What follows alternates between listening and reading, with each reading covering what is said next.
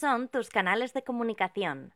Por Twitter, arroba más que una radio. Por WhatsApp, 648-550-456. Y por correo electrónico a través del mail contenido arroba más que una radio.com. Más que una. El que avisa no es traidor. Con Luis Vega. Mira que lo advertimos. El que avisa no es traidor. En directo cada día en másqueunaradio.com. Lo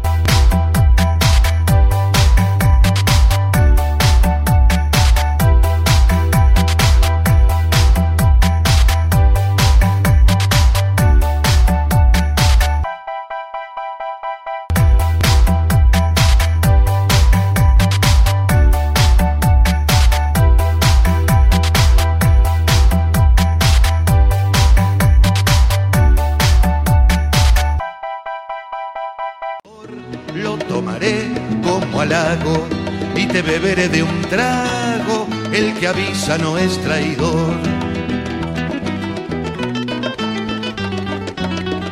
El que avisa no es traidor. Te voy a beber de un trago.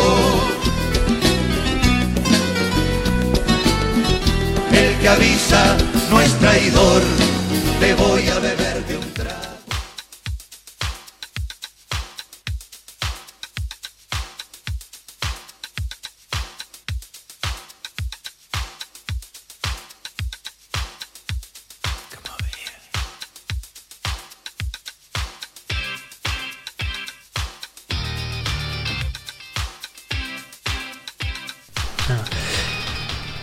Hola amigos y buenos días, bienvenidos a un día de radio más. Aquí en Más que una radio estamos en el programa El que avisa no es traidor, como siempre a mi derecha en el estudio, jugando un 4-4-2 clarísimo.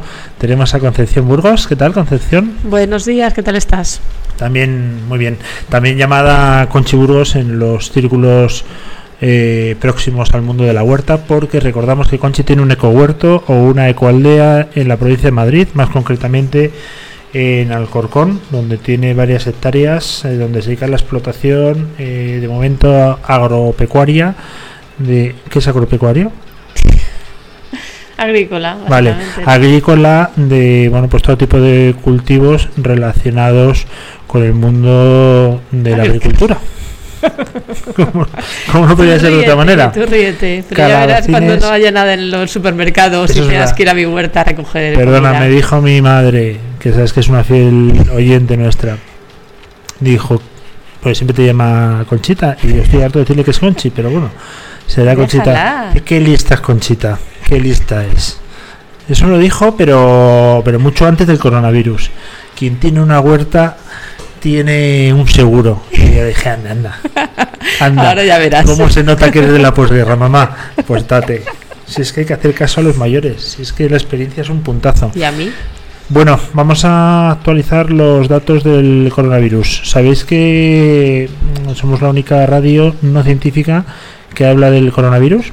El resto de radios no científicas que hablan del coronavirus hablan sin saber.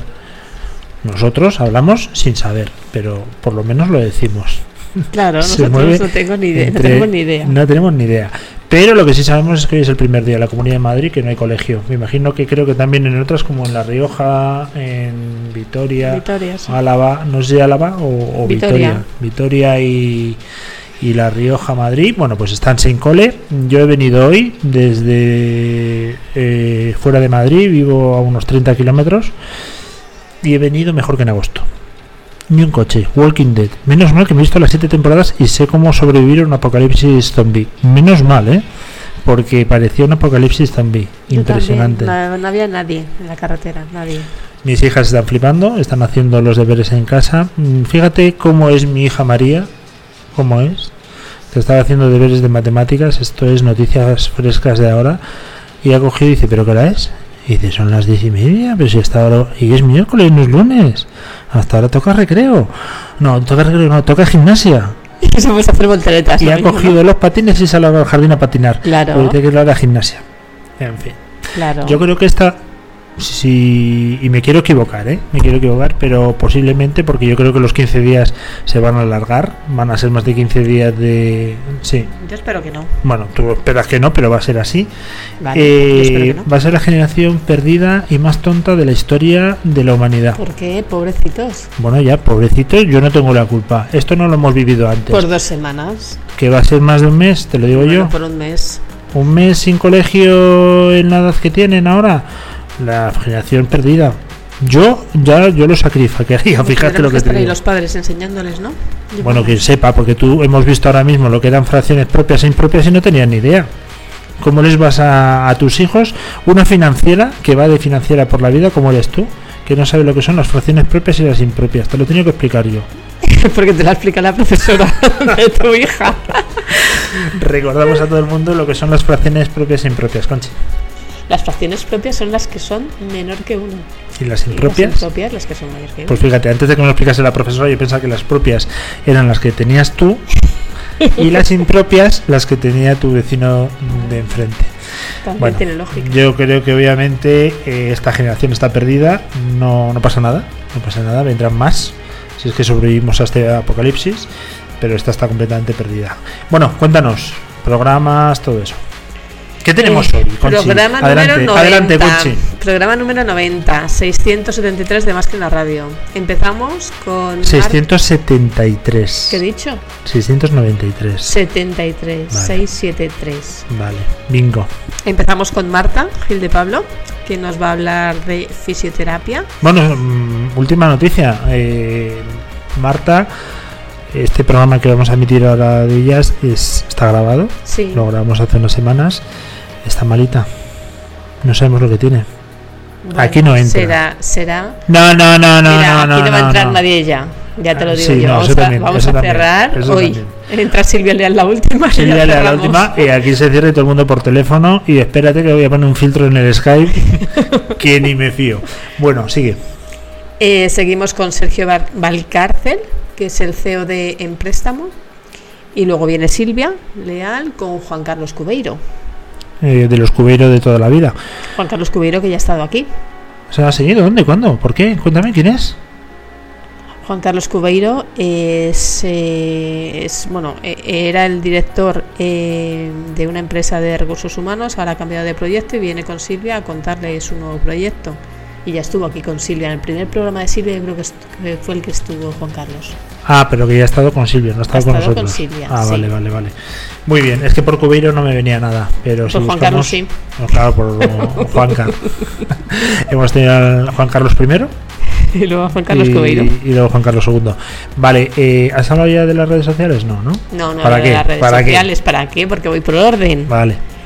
Estamos en Twitter, en Instagram y en LinkedIn, en arroba más que una radio. Estamos en el WhatsApp, en el 648-550-456 y en el correo electrónico contenido arroba más que una radio.com. Bueno, nosotros no somos un medio de noticias, ya lo sabéis, porque entre otras cosas no somos periodistas, con lo cual obviamente pues no podemos invadir terrenos que no nos competen. Nosotros somos de divulgación, que ahí sí que lo hacemos fenomenal, ¿eh? Muy bien, unas muy bien hecho, ¿no? Ahí somos unas, iba a decir, fíjate, unas putas máquinas, pero no, no queda bien decir eso en la, en la radio. Ahora estará tu madre diciendo. Mi madre ya renuncia, ya no me escucha. Oye, ayer vi una noticia en el ABC, ¿eh? un periódico fresquito, que leemos los que tenemos más de 70 años, pero que, bueno, en mi casa es el que siempre ha entrado, ¿eh? también te digo.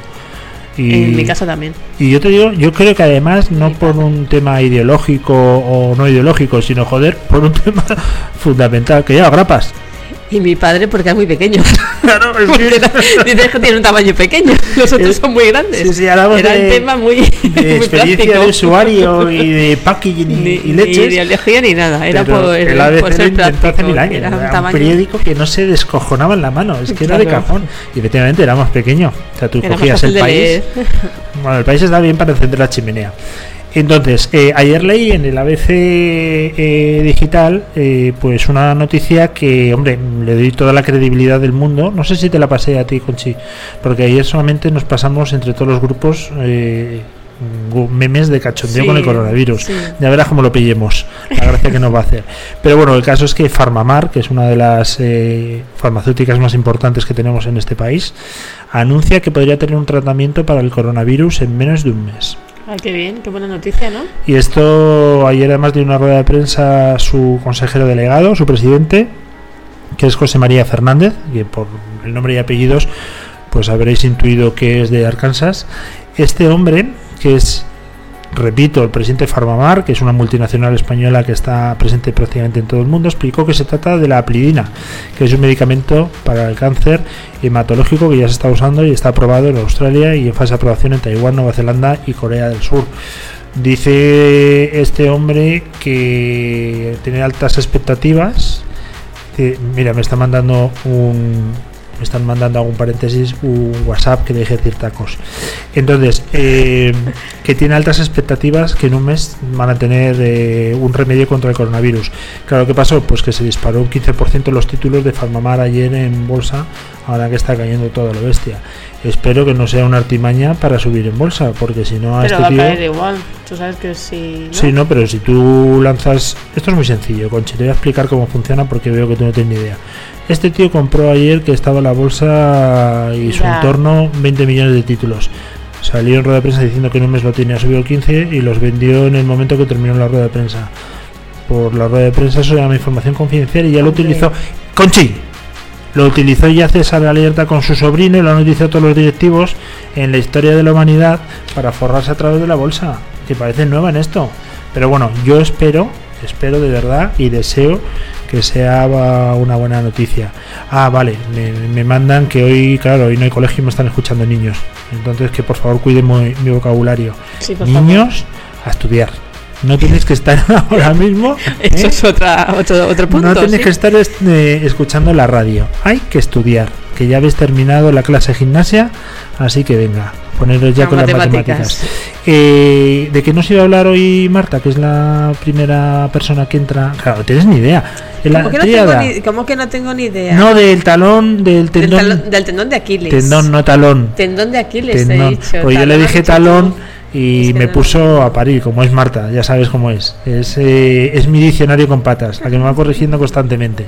Pues vamos a hablar de una lesión muy chunga, pero te voy a decir una cosa para que veas hasta qué punto yo soy un hipocondriaco y hasta qué punto me sugestiono. Fui a hablar de eso y al día siguiente me ha empezado a doler y sigue eh, doliéndome el tendón de Aquiles. Y la tríada no, todo. A ti te duele todo, ¿no? La- vamos hablando. Efectivamente, todo. Se va diciendo. Y yo cuando estoy leyendo estos días síntomas del coronavirus, coronavirus, los tienes todos, ¿a que sí? escalofríos. y empiezo, dolor de cabeza y hostia. Perdón, digo, ostras, qué, qué, qué dolor de cabeza. Eh, vómitos. y empiezo, no puedo leer cualquier síntoma de cualquier enfermedad, patología, cualquiera, inmediatamente la tengo, pero no la tengo al día siguiente, según estoy leyendo. Así que bueno, eh, el estado del coronavirus lo actualizamos, decimos cómo está a día de hoy. La verdad es que no tengo ni idea. Nos estamos metiendo diariamente en diarios de reconocido prestigio. Nosotros. Sí, esta mañana 1600. 1600. Bueno, yo creo que te voy a dar mi predicción, ¿vale? Y creo que no me voy a equivocar en nada. La- los 15 días de cole se van a ir a, a un mes. Madrid se va a cerrar. Madrid va a cerrarse el viernes, que lo sepáis. Ni se va a poder entrar ni se va a poder salir, tal como se ha hecho en Milán. Y eh, va a haber eh, eh, confinamiento domiciliario obligatorio controlado por las fuerzas de seguridad. Están llamando a los reservistas en el ejército. Porque no te extrañe que empiece ya también a patrullar el ejército por las calles. Y ojo, que estoy No así. creéis que- alarma, no creéis alarma. Que luego la va la gente a los supermercados ahora. Ah, bueno, hay otra cosa antes de que entre Marta. Antes de que entre Marta. Ayer fui a Mercadona a hacer la compra, yo muy listo, a las 7 de la tarde. si un día normal ya a las 7 de la tarde Mercadona no hay nada, imagínate lo que había ayer, nada. Pero bueno, yo fui ahí, ya. Digo, bueno, pues lo que haya, me da igual, no voy a ser exquisito. Bueno, pues no pude comprar nada. Pero digo, bueno, pues por lo menos mm, miré a donde la lejía, porque hay que ser limpio, ¿no? Y hay que desinfectar. Tú ya sabes la obsesión que tengo con mi, Con mi ese, jaboncito este, digo, bueno, pues mm, vamos a inundar mi casa de lejía. No moriremos de coronavirus, pero vamos a morir intoxicados. Oye, lleno. La gente es muy guarra. Hay que combatir el, el coronavirus. Eso sí, todo el mundo cogiendo las pizzas, pero nadie quería limpiar. ¿Eh? Eso ya que lo haga otro. Pues me llevé un cargamento lejía. Y me quedé tan pancho. Y cuando pasé por el, eh, la caja me dice, pues no me acuerdo. Pero si normalmente un carro en Mercadona me cuesta 120, más o menos, ¿eh? Pues vamos a poner la media. 120 euros, pues por un carro de lejía, yo que sé, creo que pague 500 pavos. Digo, no me extraña que la gente no limpie. No me extraña. Además, ¿sabes una cosa? Y ya termino ahí, nos vamos a lo que nos toca. Es, eh, me encanta comprar lejía porque o productos de limpieza porque están de muchos colorines. Entonces yo soy muy querido para eso. Luego lo limpias, ¿no? Pero No, no, yo, yo estoy dando el callo, pero digo, venga, este es rosa y este verde. en serio. Sí, y este azulito que tiene que oler muy bien. Y este garrafa amarilla que tiene pinta de desinfectar. Y toda la gente comprando mantequilla. Y yo ahí digo, mira, moriré de hambre, pero no por el El papel coronavirus. higiénico estaba agotado en todos lados, digo, ¿eh? pero es que claro, es un bien de primera necesidad. ¿Qué haces si no? ¿Qué haces? Me estás mirando con cara como diciendo, no te voy a contestar. bueno, venga, vamos, Vamos con Marta, anda, vamos sí. con Marta, que es lo más interesante. Y luego volvemos con el préstamo, ¿vale? Vamos. Venga.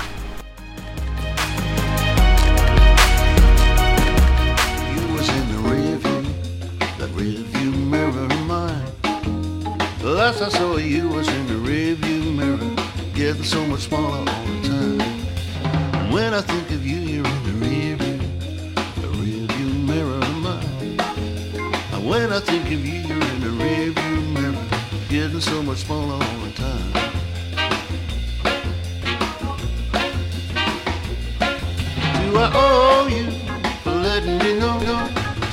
Aquí seguimos. ¿Qué tal, Conchi? ¿Cómo estás? Pues muy bien, ¿y tú qué tal sigues? Muy bien. Desde hace dos minutos. Sigues. sigues.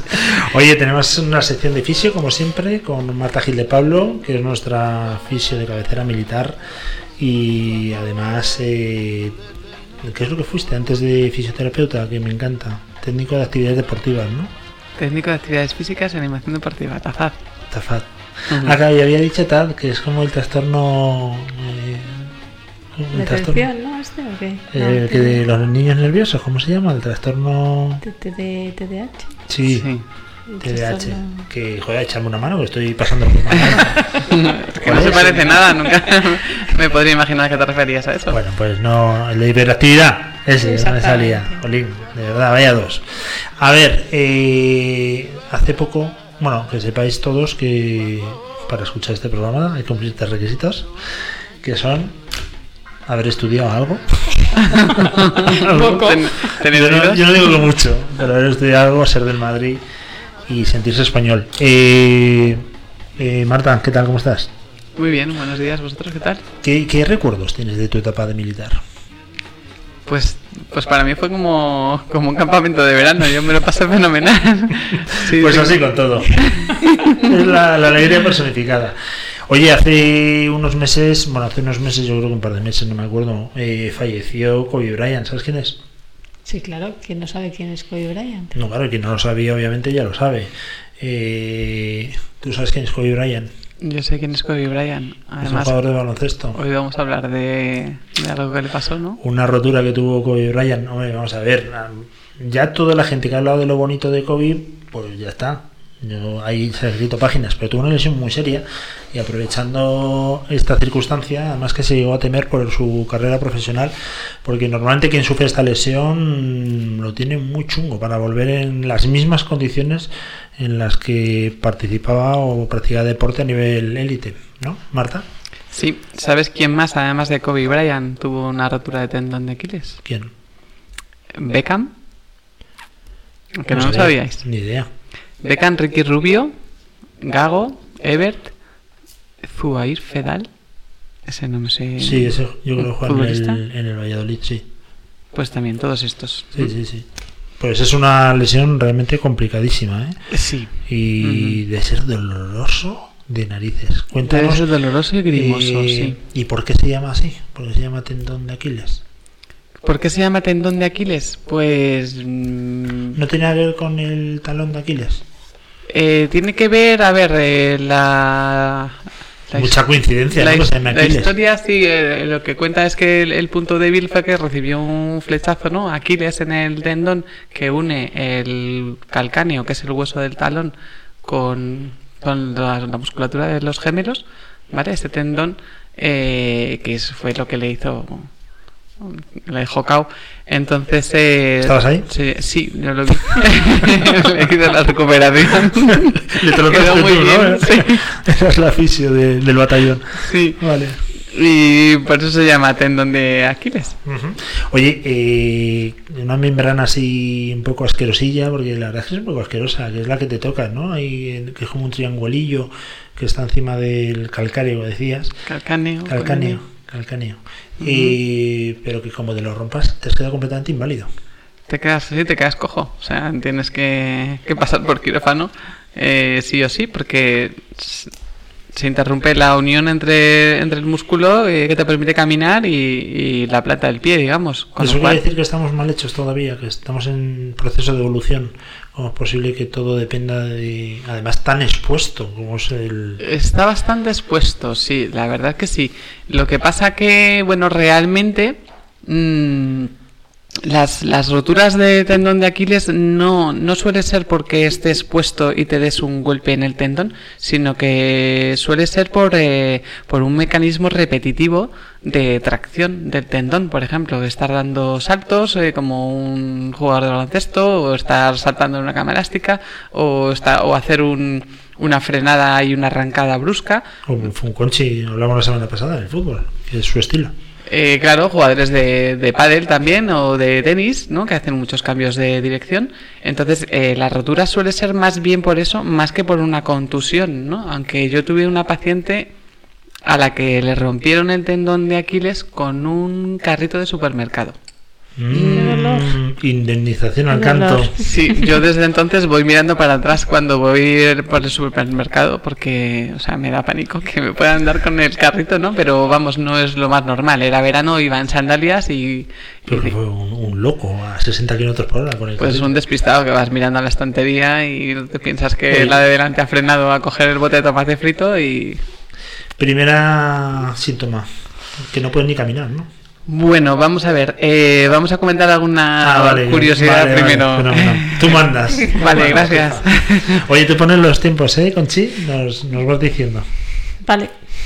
Vale, pues diremos que el tendón de Aquiles es la estructura en la que termina eh, los tres músculos de la pantorrilla, que son el gemelo interno, el gemelo externo. ¿Se dice desde el punto de vista médico y sanitario pantorrilla? ¿O No, espera que tú me entiendas. vale, vale, gracias. gracias. Es que no veo yo, ¿verdad? A un cirujano, páseme las pinzas para la pantorrilla. bueno, cuéntanos. Eh, está formado, como, como decía, por el sóleo, el gemelo interno y el externo. Y se encargan de transmitir la, la fuerza flexora para hacer el movimiento de flexión plantar. La flexión plantar es, eh, para que tú me entiendas, cuando te pones de puntillas, ¿no? Ay, mira, te he grabado justo el movimiento. ¿Mm? Eh, tiene una extensión aproximada de 15 centímetros. Y este tendón es capaz de soportar hasta 17 veces el peso corporal. Por bien. Sí, o sea que es súper duro, que lo ves ahí como muy delicadito y tal. Realmente es un tendón súper potente. Bueno, cuando haces un salto vertical tipo... ¿Te pica la nariz? Cuando haces un salto vertical tipo Ronaldo, que salta el tío casi metro y medio, esa caída estás multiplicando por mucho, ¿no? Efectivamente, una de, los- de las causas de la rotura del tendón también es, por ejemplo, pegar un salto desde gran altura y al amortiguar el- la caída, tras o vas caminando y pisas un hoyo, también. O sea, no, no siempre es haciendo deporte, ¿no? ¿Y es, no, es verdad que la gente feliz tiene más roturas del, del tendón? Que la gente feliz. Sí, por eso da saltos de alegría. Eh, Vale, chiste malo. Y la cara de Marta ha sido de... Azucarillo. Seguimos. Eh, ¿Por dónde se suele romper el tendón? Se suele romper por la parte central. ¿Por qué? Porque es la donde hay más torsión de las fibras musculares, entonces es donde llega eh, el riego sanguíneo más pobre. Entonces es una zona más la zona más, más propensa a romperse, al estar menos irrigada, ¿no?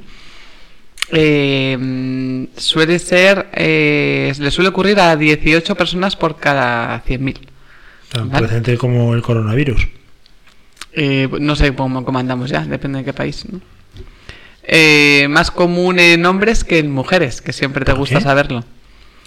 Eh, pues no lo sé.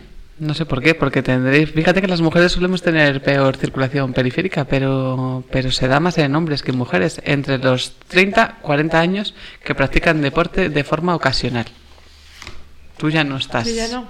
Ya no peligras. No, porque yo obviamente, aunque estoy dentro del rango de edad, practico deporte todos los días. Ahí es donde veis, ¿no? Eh, como decía antes, eh, se, se asocia el riesgo a, a la suma de tracciones mecánicas eh, repetitivas sobre el tendón, más que a golpes.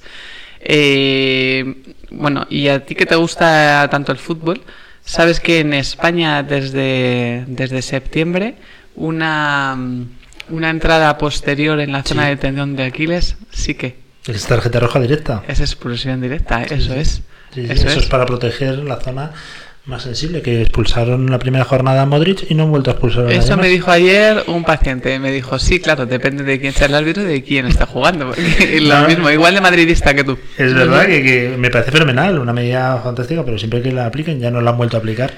Estoy bueno, contigo. Sí, sí, las entradas por detrás son absolutamente peligrosas y criminales, obviamente. ¿Qué más hace que seas propenso a padecer una rotura de tendón de Aquiles? Eh, que tengas sobrepeso y que tengas alguna alteración. ¿Por qué de- al decir sobrepeso has mirado a Conchi? Eh, porque hablo, me miro a, a mis dos interlocutores, pero precisamente te ha devuelto el para el- de espesa. no, para el que no esté viendo a Conchi, vamos, tiene un tipín, pero Conchi de sobrepeso nada. Eh, alteraciones biomecánicas, pie cabo o tibia, una desviación tibia vara, que es una desviación de- del ángulo de, de la tibia. Eh, también dicen que influyen eh, antecedentes de ciática, terapia con corticoides, esto sí lo habréis oído alguna vez, ¿no? Que cuando te infiltras, ¿por qué no te ponen más de tres infiltraciones al año? Porque la cortisona hace que tus tejidos eh, blandos, como tendones y ligamentos, se vuelvan más, más frágiles, ¿no? ¿Lo sabías? No lo sabía. El consumo de ciertos antibióticos y enfermedades sistémicas como por ejemplo la artritis reumatoide. Eh, puede ocurrir en deportes que, que impliquen correr, saltar, inicios y paradas eh, repentinos como fútbol, baloncesto, tenis, pádel.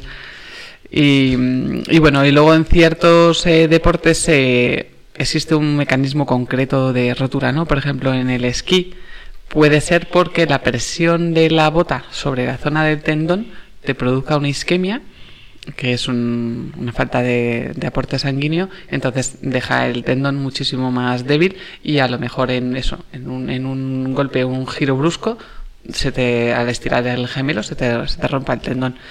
En jugadores de rugby, si por ejemplo estás em, empujando a otro jugador y tienes como cuando estiras el gemelo contra una pared, Sí. Vale, tienes el gemelo en tensión, toda tu musculatura posterior, más el tendón de Aquiles en tensión, y te cae un jugador sobre la zona del tendón o de la pantorrilla, pues entonces puede hacer que se te rompa también. Bueno, eso yo creo que es bastante obvio, ¿no? Si te caen ladrillos de un noveno piso, es posible, ¿no? es Que posible, todo es posible.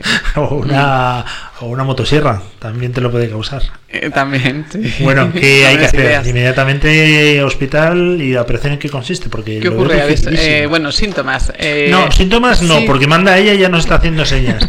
Eh, ¿Cómo se opera eso exactamente? es que los síntomas son muy claros. Que te ha pegado un petardazo que no puedes correr, ni Eh, andar, ni nada. Síndrome de la pedrada, como la rotura de fibrilar de gemelo, ¿vale? El- la gente se cree que, que- que te han tirado una piedra o, o algo y, y- y tu reacción inmediata es mirar para atrás, ¿no? A ver quién te ha dado un golpe o, o te ha dado una patada. Eh, después viene un dolor intenso, una cojera, imposibilidad para caminar, para ponerte puntillas y se empieza a inflamar la zona. Eh, para diagnosticar la rotura, bueno, pues hay una serie de maniobras eh, de test manuales que te puede hacer el médico y se complementan con, con resonancia magnética, ecografía. Eh, no te explico las pruebas porque te veo, te veo con cara de prisa. Tratamiento. Eh, Hielo. hielo, sí. hay que diferenciar entre rotura parcial y rotura total. Si hay rotura parcial, podemos hacer tratamiento Conservador. muy bien, tratamiento conservador. Eh, se colocan una serie de, de férulas de inmovilización, o pueden ser férulas ortesis o pueden ser de yeso.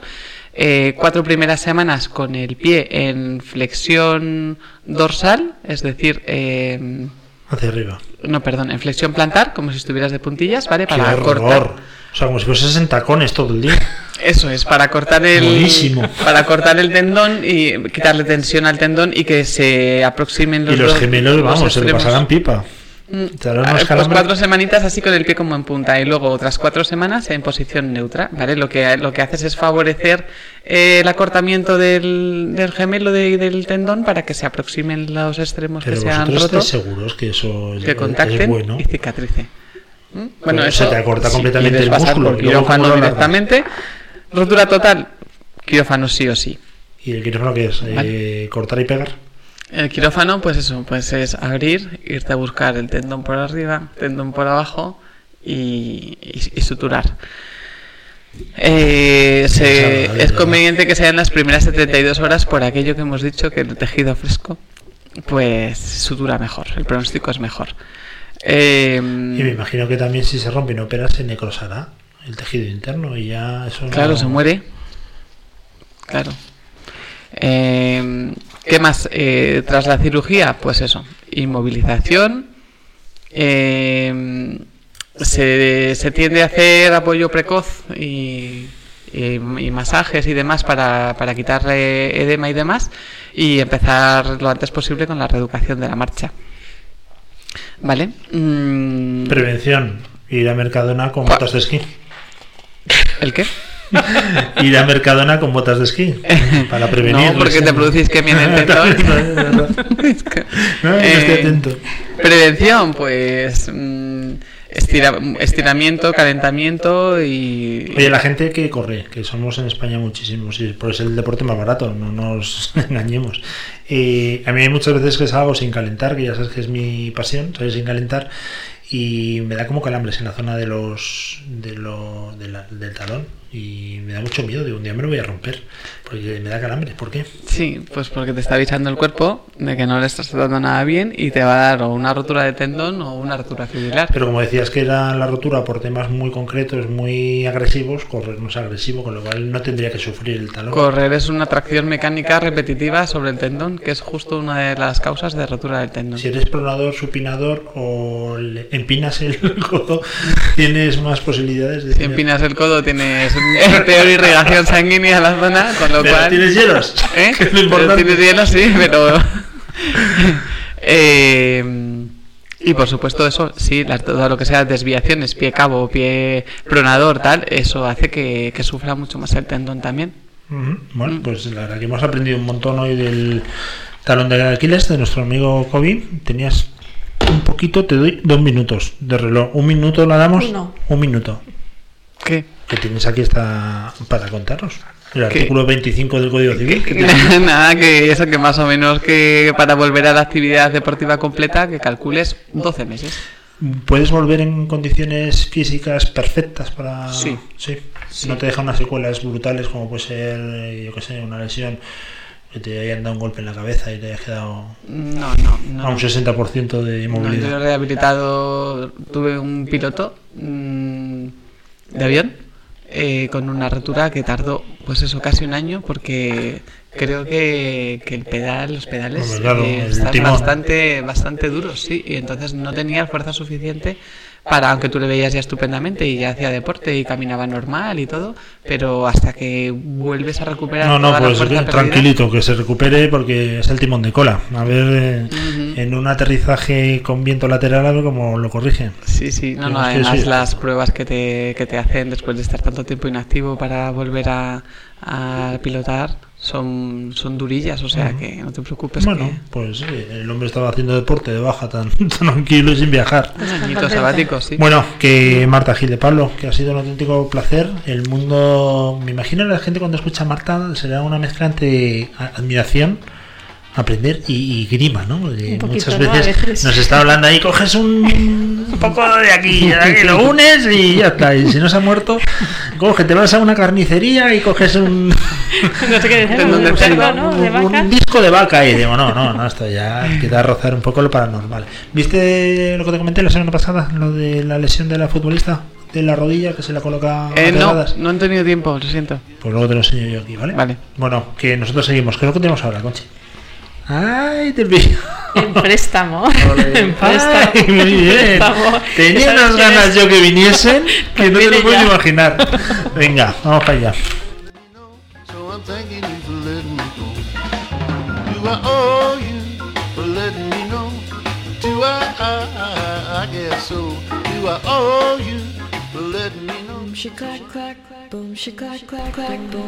En directo, Conchi, vaya torrija que tienes, ¿eh? ¿Por Día qué? 11 del 11 del 3. Anda, hoy es el 11M.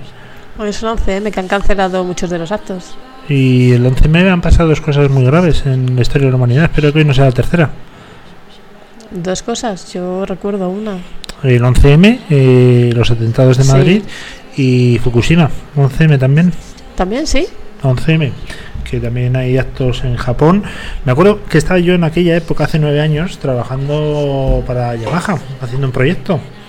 Y trabajaba directamente para Milán y Japón. Y tuve una reunión con ellos en... ¿Dónde fue? No me acuerdo. Bueno, donde sea, en algún lugar del mundo, en un circuito. Y vinieron los capos de Japón. Y bueno, ahí obviamente estaba todo el mundo súper afectado, obviamente. Fue una tragedia. Además, acuérdate que no sabía qué iba a pasar con la central nuclear, si iba a explotar, bueno, la de Dios. El caso es que yo llegué y, y la verdad que no sabía muy bien cómo decir a los japoneses que lo sentían, ¿no? Entonces hice la reverencia. Me agaché. Y sorry, sorry. Qué bonito, ¿no? Sorry, sorry, I'm very sorry. Parecía, luego me estaba dando cuenta, yo parecía que he sido yo el que ha provocado el. Totalmente. Sí, sí. Entonces el japonés hizo más sorry todavía, entonces agachó. Y yo más todavía. Porque creo que en el protocolo tienes que agacharte un pelito, un pelín más que el japonés. Entonces, Sí, claro, no si te llega un. Creo, ¿eh? Creo y no, creo que no me equivoco. Si te llega un atleta japonés que se estira y se dobla de narices, a ti ya te meten un compromiso, porque esa flexión no la puedes hacer. Entonces ya te tienes que tirar al suelo. Es un, Arrastrarte un ahí. tema de protocolo complicado, porque los japoneses son súper educados, eh, pero a la vez súper cerdos. O sea, es una... Sí, sí, sí, sí. O sea, te pueden eructar en la cara, se van a... a- sí, sí, se van a echar la siesta. Los en- japoneses. Los japoneses. Los chinos sí que sé que sí, pero los japoneses Los también. japoneses, no me pega los nada, con japoneses. lo educados que son. Los japoneses correctos. después de comer, por ejemplo, se tienen que echar una siesta, que lo dicen los españoles. Pero es que le toca las narices quien esté delante. Es que... Pero le das hasta... Es que se ve que es un tema cultural. Que me importa. Mis 15 minutos de siesta no me las quita nadie donde le pille. Y pero luego, obviamente, trabajando son pues auténticas máquinas de matar. Y sí, es gente súper educada, muy introvertida. Muy introvertida. A su... No entienden las bromas de los españoles. Imagínate a mí. A mí me miraban como diciendo, pero este, pero este tío, ¿de, de dónde se ha escapado? ¿Qué le pasa? Este tío, ¿dónde se ha escapado? Pero bueno, luego la verdad es que conseguí alguna vez arrancar alguna sonrisa a un japonés, ¿eh? Cosa que no es nada fácil. ¿Y sabes qué pasaba cuando se reían? No, Que no se les veía los ojos. claro, se les cierran, ¿no? Efectivamente. Bueno, para abrirlos tenemos una empresa que se llama Empréstamo, Sí. que te va a dejar con los ojos abiertos. Hacemos una pequeña pausa y vamos para allá porque además son temas de los que tú eres la especialista. Estamos hablando de temas de financiación circulante, empresas, y tú que has sido 25 años eh, la sheriff de miles... ¿Cuántos miles de... ¿Lo has pensado una vez? ¿Cuántos cientos de millones han pasado por tus manos? No lo he pensado nunca, unos cuantos, ¿eh? pero fácilmente en toda tu carrera profesional, vamos a juntar las tres empresas más grandes, te puede pasar 5.000 millones o más, ¿eh? Sí, miles, miles seguro. Miles de millones pagando aquí. Por eso, claro, yo entiendo por qué no tienes hipoteca. Porque he ido cogiendo cada uno un Claro, poquito que no se daban cuenta. Efectivamente. Venga, vamos con. Hacemos una pequeña pausa, pero volvemos ya directamente con Sergio. Boom, she clack clack, boom, she clack clack, boom, she clack clack, boom, she clack clack, boom, she clack clack, boom, she clack clack, boom, she clack clack. What is this all about? Settle down, please don't yell or shout. Boom, she clack clack, boom, she clack clack, boom, she clack. The landlord he lives downstairs will get evicted. Please don't be too loud. Boom, she clack clack, boom, she clack clack. You say I'm passive aggressive. How can I not be when you're always talking at me? You say I'm unresponsive, and here you are talking over me. You make me wanna throw this shoe right through that concrete wall. Maybe you should pack your things if it's that dreadful, then just leave it all. She clack clack, boom, she clack clack, boom, she clack clack, boom, she clack clack, boom, she clack clack, boom, she clack clack, boom, she clack clack, boom, she clack clack, boom, she clack clack, boom, she clack clack, boom, she clack clack, boom, she clack clack, boom, she clack clack, boom, she clack clack, boom, she clack clack, boom, she clack clack, boom, she clack clack, boom, she clack clack. Don't wanna keep on sharing my bed with someone that I have to love like this endless. Every time I try to make you smile, you say that I'm being a child she clack. Well, I tried my best. She clack, clack. Boom, she clack, clack. Say that I need therapy.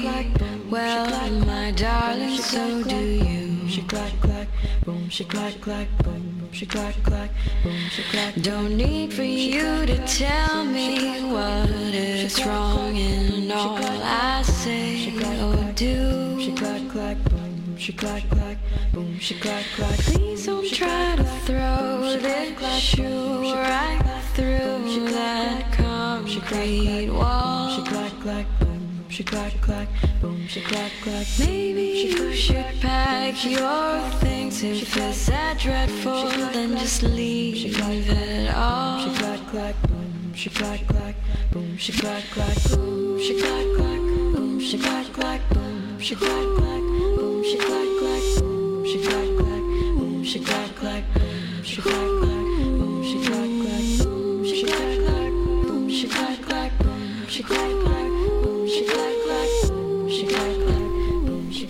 Bueno, pues seguimos en directo a las 11 y 13 minutos, Conchi, de este día 11 de marzo, como decíamos anteriormente, y el coronavirus ha hecho que tengamos que cambiar algunas de nuestras rutinas. Normalmente el 90% de las entrevistas las hacemos aquí en el estudio, pero como decías tú anteriormente, para evitar a la gente desplazamientos innecesarios y psicosis, pues lo estamos haciendo también a través del teléfono sin ningún tipo de problema. Y además la mayoría de las empresas han optado por el teletrabajo, cosa que me parece muy razonable debido cómo está el, tema. Y dentro de esas empresas que son modernas, se adecúan al teletrabajo porque además son digitales y son del mundo fintech, pues está nuestro siguiente invitado. ¿Quién es, Conchi? Pues es Sergio, Valga- Sergio Valcarce, Madre mía, cómo estás con... ¿eh? que es licenciado en Economía en la Universidad Complutense de Madrid, es máster en Economía Internacional y Desarrollo. Sergio es un analista financiero y de proyectos empresariales especializado en el ámbito de las startups. Actualmente es el director de operaciones de Grupos Socios Inversores y CEO de Empréstamo, que es una spin-off de socios inversores enfocada al crowdfactoring. Bueno, pues Sergio, enhorabuena por todos tus títulos. ¿Qué tal? ¿Cómo estás? Muchas gracias, Luis. Encantado, muy bien. ¿Y vosotros qué tal? Muy bien. ¿Qué tal te estás haciendo al tema del teletrabajo? ¿Lo estamos llevando con dignidad? ¿Bien? Pues sí, la verdad que estamos aquí adaptándonos. No, no es lo mismo que estar con vosotros en el plató, que es mucho más divertido, pero bueno, eh, intentamos hacer desde aquí por teléfono. Bueno, la verdad que teniendo teléfono no hay ningún problema. Eh, ya estuviste por aquí, hablábamos antes, eh, en el 2017, cuando todavía en préstamo era un proyecto, aunque tú ya lo liderabas y ya estabas dentro de la estructura, pero todavía no había salido al mercado. Cuéntanos qué es lo que ha cambiado en estos eh, casi dos años y medio y en qué situación estáis y, bueno, también para la gente que nos conozca, quiénes sois. Así es, pues estuvimos eh, la otra vez a finales del 2017 y, y, como dices estábamos preparando un poco pues lo que es toda la plataforma, temas de contratos y demás y, y estábamos preparando la salida al mercado y, y, bueno pues ya han pasado más de dos años, eh, nosotros realizamos la primera operación allá por febrero del 18 y, bueno pues ya llevamos dos años trabajando y, de momento muy contentos, eh, cumpliendo las expectativas que, que por aquel entonces contábamos y con la idea de seguir creciendo mucho más. Ajá. Y nada, bueno, un poco sí. Te voy a hacer una Sí, pregunta de, todo a 100. sí, cuéntame. Normalmente, perdona, Sergio, normalmente dejo las preguntas de todo a 100 para el final, siempre, pero hoy tengo que empezar con ella. Cuando me meto en emprestamo.com, lo primero que veo es un mono. Un mono así con cara de, de que te está mirando por encima del hombro. Y yo tengo que preguntarte por qué. No, la verdad es que no, no, es que te mire por encima del hombro ni, ni nada así, eh, pero bueno, sí que va un poco con la imagen que nosotros queremos transmitir como marca. Pues bueno, estamos enfocados al, al mundo de la financiación, de la inversión y, y sí que queremos desmarcarnos un poquito de esta imagen quizá más tradicional eh, que puede dar la banca o los antiguos fondos de inversión, todo mucho más serio y demás. Nosotros nos enfocamos a todos los públicos, tenemos mucha, mucho público millennial también invirtiendo con nosotros, somos una alternativa de financiación para todas las empresas y es un poco, digamos, nuestra manera de decir que, que oye, que, que abrimos la puerta a todo el mundo, que no pedimos garantías, avales, ni ir a notario y que queremos hacer las cosas sencillas y para que todos los entendamos. Bueno, estamos hablando de unas soluciones de circulante que prácticamente es lo que la banca antiguamente llamaba factoring, que vosotros lo que estáis haciendo, me está mirando fatal, Conchi. No, es que Ah, es eso, sí, ah, sí. vale, vale. No te estoy mirando mal, solo te miro. Me, me asusta. A mí Conchi es una persona que me impone, eh, pero que está llevado en el mundo de la fintech, donde quien está prestando el dinero realmente son inversores, son gente que quiere obtener una rentabilidad. Vosotros, digamos que sois el intermediario, pero para eso hay que hacer una buena selección, una buena selección de la gente que puede entrar. Veo en la página web además que hay empresas como Heineken, Amstel, Oral B, eh, Agencia F, etcétera. Eh, cuéntanos un poco cómo funciona, un poco ya bajando el terreno, porque estas empresas me imagino que son a las que se adelantan las facturas o son clientes. Cuéntanos. Exacto, digamos que no, no hemos inventado el producto de financiación como tal, ya que la banca lleva haciéndolo en muchísimos años. Nosotros lo que hacemos es este factoring o, o adelanto de facturas y la diferencia es que en vez de dar el dinero la, la financiera o el banco, pues nosotros lo que hacemos es agrupar a varios inversores para que presten esta financiación a, a la empresa que lo necesite. La operativa, digamos, es que, pues bueno, nosotros, nuestro cliente suele ser una pequeña empresa, una pyme, una startup, que tiene facturas con clientes muy grandes, como los que has visto en nuestra web, eh, pues estos Heineken, Agencia F, Diario Sport, eh, Yoigo, por ejemplo, que no, que no aparece ahí, pero bueno, también trabaja con nosotros. Y estos clientes, eh, de cara al inversor, lo bueno es que nos dan muchas garantías porque sabemos que prácticamente seguro van a pagar. Lo que pasa que a, la, a nuestro cliente, a la startup, le tensionan mucho la caja porque les pagan en 60, 90 días, bueno, dependiendo cada uno. Y esto le genera una tensión de, de tesorería. Nosotros, a través de los inversores, les ofrecemos esta solución de adelantar la factura y el inversor, a cambio, lo que obtiene es una rentabilidad que en las operaciones, que ahora os cuento si queréis, pero bueno, en las operaciones que tenemos sin seguro estaría oscilando entre el 7% anual y el 11-12% anual. Y bueno, pues tal y como están los, los mercados y, y los tipos de y los productos financieros, pues con estos deudores de riesgo muy bajo para el inversor es una opción muy atractiva. Yo me acuerdo en mis épocas de director financiero en las que, ¿verdad, Conchi? Que tú hemos trabajado codo con codo Sí. muchas veces, en las que hacíamos operaciones de factoring y me acuerdo con recurso y sin recurso, que ahora mismo si me preguntas lo que es no sabría ni qué contestarte.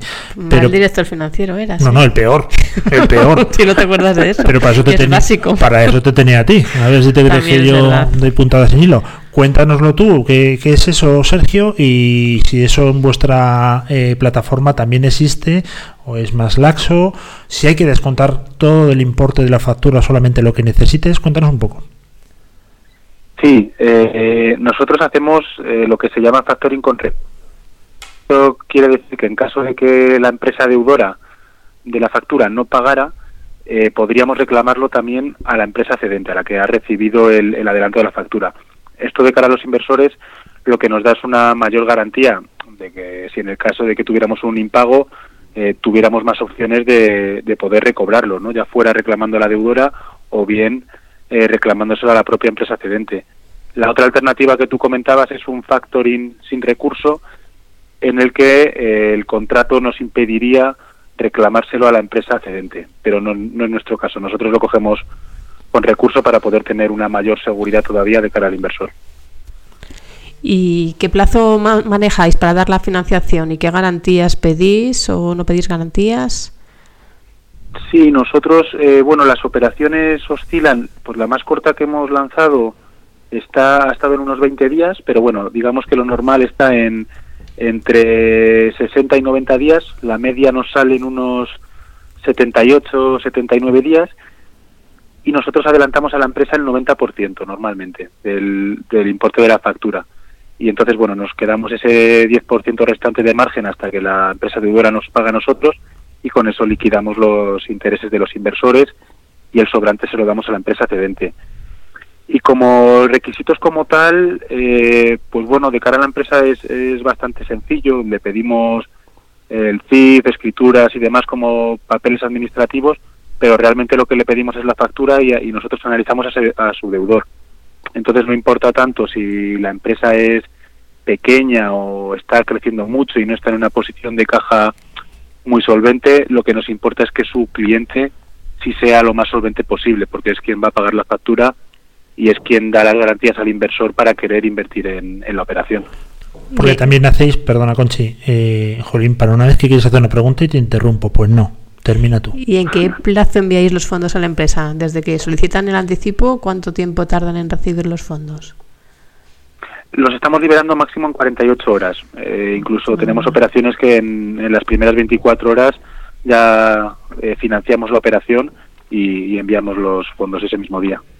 Bueno, nosotros que el dinero, Sergio, lo tenemos por castigo y nos encanta además invertir, eh, dime por qué. Si yo tengo un remanente de, de dinero y no sé dónde invertirlo, ¿por qué sería una buena opción invertirlo en, en préstamo? Y otra cosa también que me deja tranquilo que he visto en vuestra página web es que obviamente eh, vais a validar que esa factura está aceptada por el, por el cliente, en este caso de, de la persona que va a descontar la factura, ¿no? Exactamente. Bueno, eh, ¿por qué con todo este dinero que, que tienes, Luis? Pues, pues mira, pues yo creo que un poco lo que comentaba antes, eh, viendo cómo están los mercados financieros, por ejemplo, productos de riesgo bajo, están en rentabilidades pues cercanas al 0% actualmente en la banca o, o ya incluso si vamos a otros productos con algo más de riesgo, pues bueno, la volatilidad que afecta a la bolsa, por ejemplo, pues eh, llevamos una semana pasada en la que hemos estado en, en números negativos toda la semana y esta semana igual, ¿no? Entonces este es un producto quizá descorrelacionado con los productos tradicionales del mercado. Estamos ofreciendo rentabilidades que van desde el 4,5 hasta el 12% anual con un riesgo muy bajo, ¿no? Porque como veíamos, los deudores que tenemos son de, pues bueno, si, si hacemos el análogo con, con las calificaciones de las agencias de, de rating, pues serían triples A, más o menos, todos los deudores que tenemos. Incluso para el perfil de público un poco más, que, que no es tan, o tan adverso al riesgo, tenemos operaciones cubiertas por un seguro.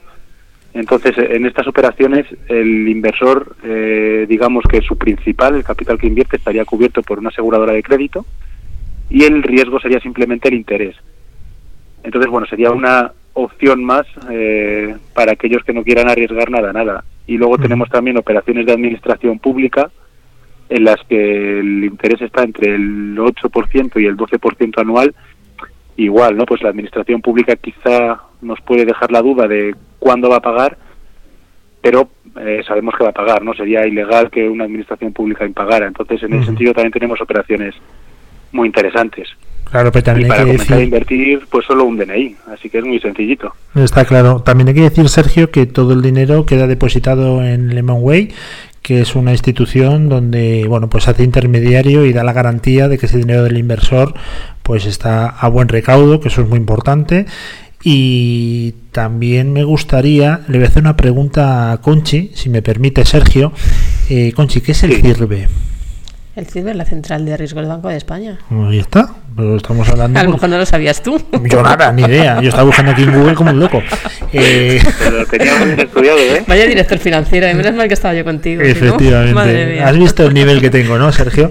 Bueno, pues cuéntanos, porque esto no consume CIRBI y es súper importante, obviamente, a la hora de mm, bueno planificar la, la estrategia de endeudamiento de una compañía. Sí, completamente. Me Comentabas lo de Lemonway, que, que por supuesto para los inversores es es importante que el dinero no pase por nosotros, pues una garantía adicional, ¿no? No hay ningún riesgo adicional en el préstamo como plataforma. Nosotros solo ponemos en contacto a la empresa con los inversores.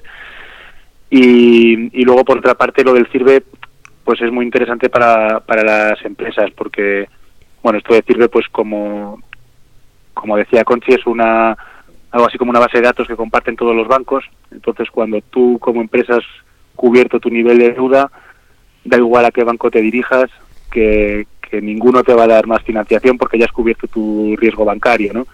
Entonces, eh, pues bueno, en préstamos sirve un poco como alternativa, como complemento para la financiación bancaria y además te permite reducir tu CIRBE por si necesitas financiación bancaria de otro tipo. A lo mejor tienes que internacionalizar o, o a lo mejor tienes que hacer otro tipo de operación que sí necesitas apalancarte en el banco y a través de un préstamo, pues bueno, te puedes rebajar un poco la tensión de deuda con, con tu entidad financiera. Me está mirando Conchi, que también tiene dinero por castigo, porque otra cosa en este en esta emisora no, pero pasta tenemos para aburrir. Estamos viendo un poco los tipos de interés, estamos metidos aquí, antes nos has hablado. eh, es una buena opción ¿no? para, para un inversor, pero vámonos a los costes para la empresa que quiere descontar. Obviamente no estamos hablando de importes altos, porque el ticket me imagino que no es alto. Eh, ¿qué, qué coste conlleva? ¿Qué, tarifa? Para la empresa, eh, nosotros cobramos normalmente, depende, al final siempre hay un análisis eh, y se fija un precio en función del plazo de, de la factura y del riesgo que presenta el deudor. Pero normalmente cobramos un fijo por operación que está en torno al 1% y luego cada operación se le asigna un tipo de interés eh, anual que es el, interés que le corresponde al inversor. Entonces, por ejemplo, operaciones a unos 90 días podrían tener un coste total para la empresa entre el 2 y el 2,5 más o menos. La verdad que está bastante bien y sobre todo le estás dando una solución de circulante que es absolutamente importante para todo tipo de compañías. Oye, te voy a hacer una pregunta toda cien, aparte de la del mono, que ya me la has contestado, porque luego te metes por la página. Yo invito a todo el mundo que entre ¿eh? y que compruebe y que sobre todo contrate en préstamo.com. Lo bueno que tenemos nosotros es que nos escuchan compañías, sobre todo empresas, startups, eh, fintech y, y yo creo que es un mercado muy atractivo para todo el mundo que nos escucha pero a mí me gustaría que entrasen y, y viesen porque, oye, parece un zoológico, me encanta, ¿eh? ¿Sí? He visto un lemur por ahí, una jirafa, me encanta. ¿Por qué eh, socios financieros a través del grupo Sego Finance se han metido en, en este proyecto? ¿Y por qué lo estás liderando tú? ¿Qué es lo que te gusta? Cuéntame por lo que no te irías, porque te hicimos una oferta el otro día, acuérdate, de 100.000 euros mensuales y no quisiste venir, o sea que te tratan bien. Sí, además corroboro además que sí que sí que manejan mucho dinero. Sí, es verdad, porque la oferta era, era prácticamente irrechazable. Efectivamente. Pero, pero bueno, eh, sí, yo, bueno, digamos que es una, como presentabas al principio, es una spin-off de socios inversores. Nosotros en, yo antes trabajaba en socios inversores, sigo dentro del grupo Sego Finance y en socios inversores lo que hacemos es, pues bueno, lo que se llama equity crowdfunding. Esto, esto qué es? Es, pues bueno, digamos que unimos empresas, startups normalmente tecnológicas, con inversores particulares y el inversor lo que recibe a cambio de su inversión es un porcentaje del capital social de la empresa. Por ejemplo, tú inviertes 2.000 euros en una startup y recibes a cambio el 1% de la compañía. Entonces, bueno, la idea de lanzar en préstamo fue un poco una evolución natural porque veíamos que este tipo de inversión pues es muy atractiva, le gusta mucho a, los inversores en el sentido que estás entrando en proyectos muy innovadores eh, y bueno, que además pasas a ser socio de la compañía, con lo cual te puedes involucrar un poco más, pero sí que veíamos que los retornos son a muy largo plazo, porque estaríamos hablando de 5 o 7 años de media y el riesgo que se asume es elevado. Entonces, un poco para poder compensar este tipo de producto y los riesgos que estaban asumiendo, lanzábamos en préstamo que lo ubicábamos, digamos, en la otra esquina casi de, del mapa de, de riesgos de, en el tipo de inversión, ¿no? Porque si en el equity y en las startups estamos entrando en, en riesgos muy altos a 5 o 7 años, con en préstamo estamos entrando en facturas a 60 90 días y un riesgo muy reducido. Entonces di- es un poco la idea de diversificar la cartera de, de riesgo de los inversores y bueno, surge como ya natural para poder eh, aprovechar la base de empresas y de inversores que ya teníamos. Muy bien, Sergio. Pues la verdad que nos has dado una masterclass, pero queda pendiente que vengas aquí al estudio y que nos lo expliques porque tengo muchísimas más preguntas. Lo que pasa que ya tenemos por ahí a Silvia Leal, que por cierto está armando un escándalo que yo no sé qué está haciendo. Porque no entra en el micro, pero vamos, Sí, tiene una sí, sí. montada ahí. Está en el piso de arriba, pero yo creo que ha tirado todo. Te voy a subir ahora mismo. Sergio Valcárcel Ramírez, CEO de empréstamo.com. Os invito a que entréis porque me parece un producto espectacular y os deseamos toda la justicia del mundo. La suerte es para mediocres, así que justicia. Que vaya todo perfectamente y nos volvemos a ver, pero por aquí, ¿eh?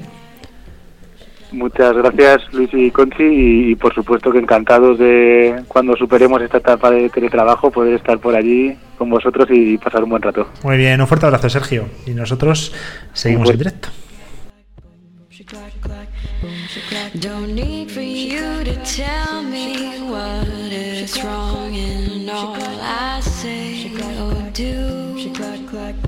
she clack clack, boom she clack clack. Please don't try to throw this shoe right through that concrete wall. She clack clack, boom she clack clack, boom she clack clack. Maybe you should pack your things if it's that dreadful, then just leave it all. She clack clack, boom she clack clack, boom she clack clack, boom she clack clack, boom she clack clack, boom she clack clack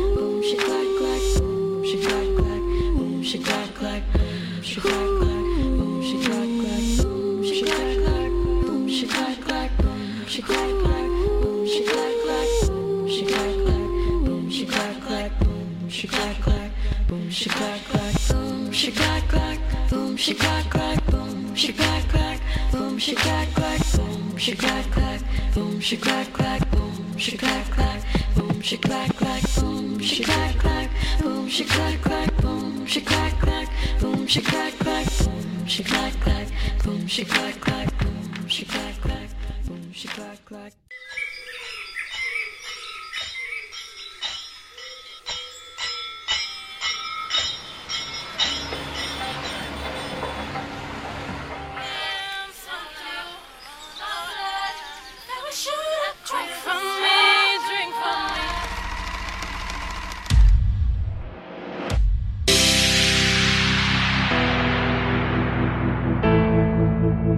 tsunami, tsunami, el tsunami no existe, no existe.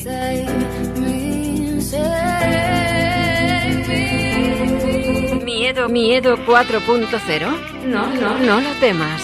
Es tu gran oportunidad.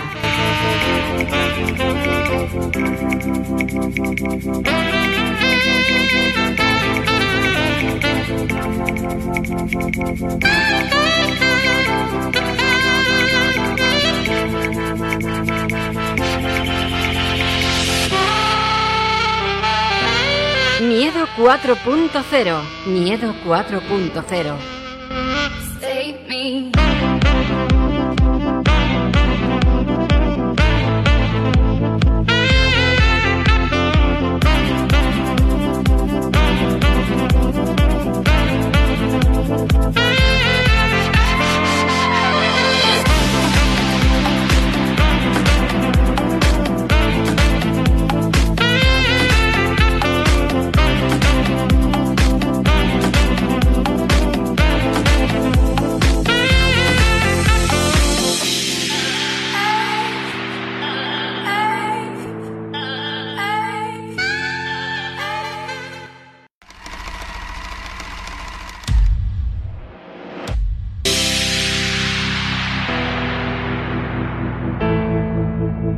tsunami, tsunami. El tsunami no existe, no existe.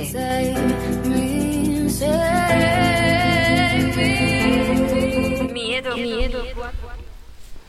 Hola a todos, aquí estamos otra vez.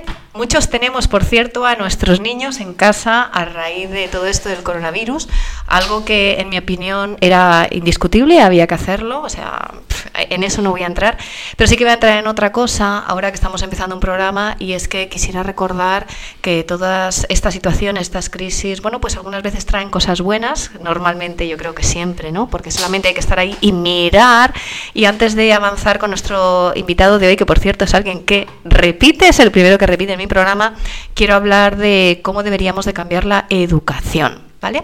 Las pruebas de PISA eh, recientes, eh, los, los, estudios que salieron en 2019, la verdad es que no eran precisamente alentadores, habíamos perdido un montón de puntos en ciencias y en matemáticas. Y por ello quiero recordar que estamos a punto, soy una persona muy optimista, de utilizar técnicas como la gamificación y quiero recordar a todos qué son, cómo se pueden utilizar y cómo pueden empezar a trabajar con ellas estos días para aprovechar el tiempo de nuestros niños en casa. Gamificación, ¿qué es? Pues es el uso de técnicas de ocio en espacios que no lo son y son unas técnicas que pues sinceramente funcionan muy bien. Porque estamos hablando de utilizar eso que a ellos les gusta tanto, que son los juegos digitales para aprender más y mejor. ¿Y funcionan? Pues quiero hablar de David Hunter, que es un profesor de geografía, que estaba en Washington con un problema horrible, y es que sus chavales pues no querían estudiar. Imaginaros, los ríos, las ciudades, las capitales, un horror. ¿Y qué es lo que hizo? Pues él mismo, un profesor de geografía, desarrolló un juego que se llama Zombie Based Learning, el aprendizaje basado en los zombies, donde lo que hacía es un escenario real de geografía y cuanta más geografía supieras, más fácil poder escapar. Éxito total absolutamente enganchados los alumnos a la asignatura. Y para quienes se pregunten si esto funciona en las universidades, quiero recordar también que se utiliza en la Universidad de Kaplan con tanto éxito que han subido las notas un 9%, han bajado los suspensos un 16% y lo más importante de todo, funciona tan tan tan bien que lo han metido en el departamento de carreras profesionales para que los alumnos lleguen hasta el final en los procesos de selección. Es decir, señores, tenemos una crisis que está afectando también a la educación de nuestros hijos, no sabemos cuánto tiempo durará y entonces, ¿por qué no nos apuntamos a todas estas tecnologías y hacemos que no solamente sigan estudiando, sino que estudien más y mejor? Dicho lo cual, quiero pasar a presentar a mi invitado. No sé cómo presentarle porque es un gran, súper amigo.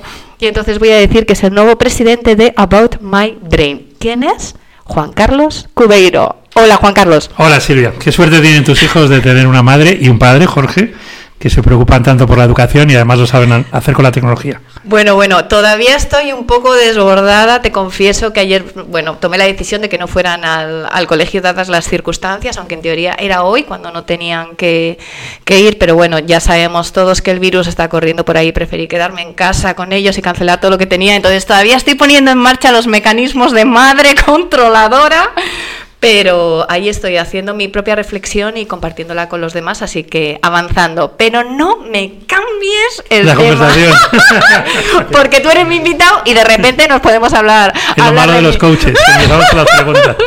No, no, no, no, no, no, no. Juan Carlos, ¿Qué es About My Brain? ¿Qué haces ahí? ¿A qué dedicas tus días? Bueno, normalmente vamos a salir de, de este escenario de crisis. Bueno, ¿qué es About My Brain? Eh, a mí me apasiona el liderazgo, como sabes muy bien, me apasiona el talento y un tipo de talento muy especial, que es el liderazgo, el de influir en los demás desde la autoridad moral. Y Silvia Damiano, que es una, una grandísima experta, la mayor referencia en neuroliderazgo en el mundo, eh, hace tiempo que ha ido desarrollando un modelo de, que llaman i4 y 4, que permite medir científica y objetivamente el liderazgo y permite además medirlo online, es decir, eh, buscando hasta 20 personas que pueden opinar de ti, y algo muy de liderazgo femenino y de intuición que es medir en doble 360. Normalmente el liderazgo se mide cuando se mide subjetivamente, opiniones de los demás, en jefe, pares y colaboradores, 360.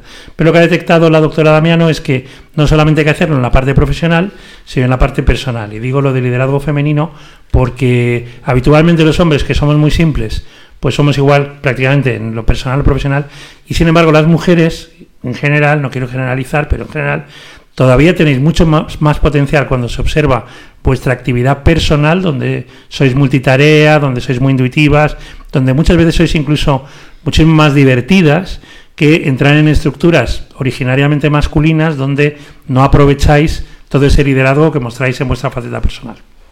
Bueno, pero claro, tú nos estás hablando de talento, de liderazgo, de tecnología. Y claro, a mí me viene a la mente ese evento que tuvimos el día 3 de marzo del 2020, en el que acabamos con las camisetas aquí puestas, así, ¿te acuerdas? Pero De no voy a decir. Power. Sí, bueno, yo no iba a decir de qué para que la gente buscase la Ah. información en internet. Ya lo has chivado, Sorry. me parece guay.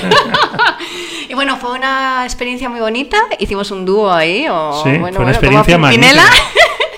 sobre tane- talento y tecnología. Tecnotalento, como decimos ahora, y Sí. para la transformación fue a foro completo, cosa muy de agradecer en estos tiempos, todavía, digamos, no se había notificado que no en grandes grupos no se pudiera estar. Eh, el NPS fue superior al 90 y ya sabe toda nuestra audiencia que resta la gente que opina por debajo por debajo de notable y que por ejemplo el NPS de una compañía como Apple Computer es 53 con lo cual 90 es absolutamente una locura todo el mundo le gustó muchísimo también iban a los que querían ir. Bueno, Esta- dinos qué es eso del NPS para... bueno, NPS es el Net Promoter, que quiere decir la opinión de la gente, puede ser en- de 1 a 5 o de 1 a 10, al final es lo mismo, y mm, puntúa muy positivamente cuando eh, el cliente, el consumidor, el usuario, eh, puntúa 9 o 10 y te baja mucho cuando puntúa por debajo de 7.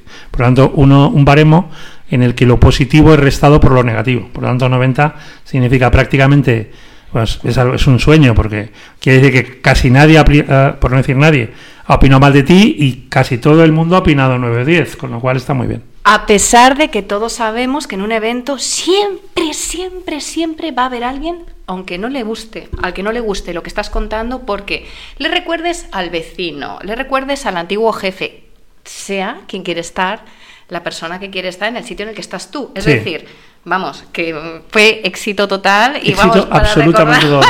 Más de siempre. 150 personas, no falló nadie, que en Madrid es difícil porque siempre hay muchas cosas y el tráfico y estos asuntos. Y yo diría que sí hasta entusiasmo por el tema de la conexión entre la tecnología y el talento para la transformación.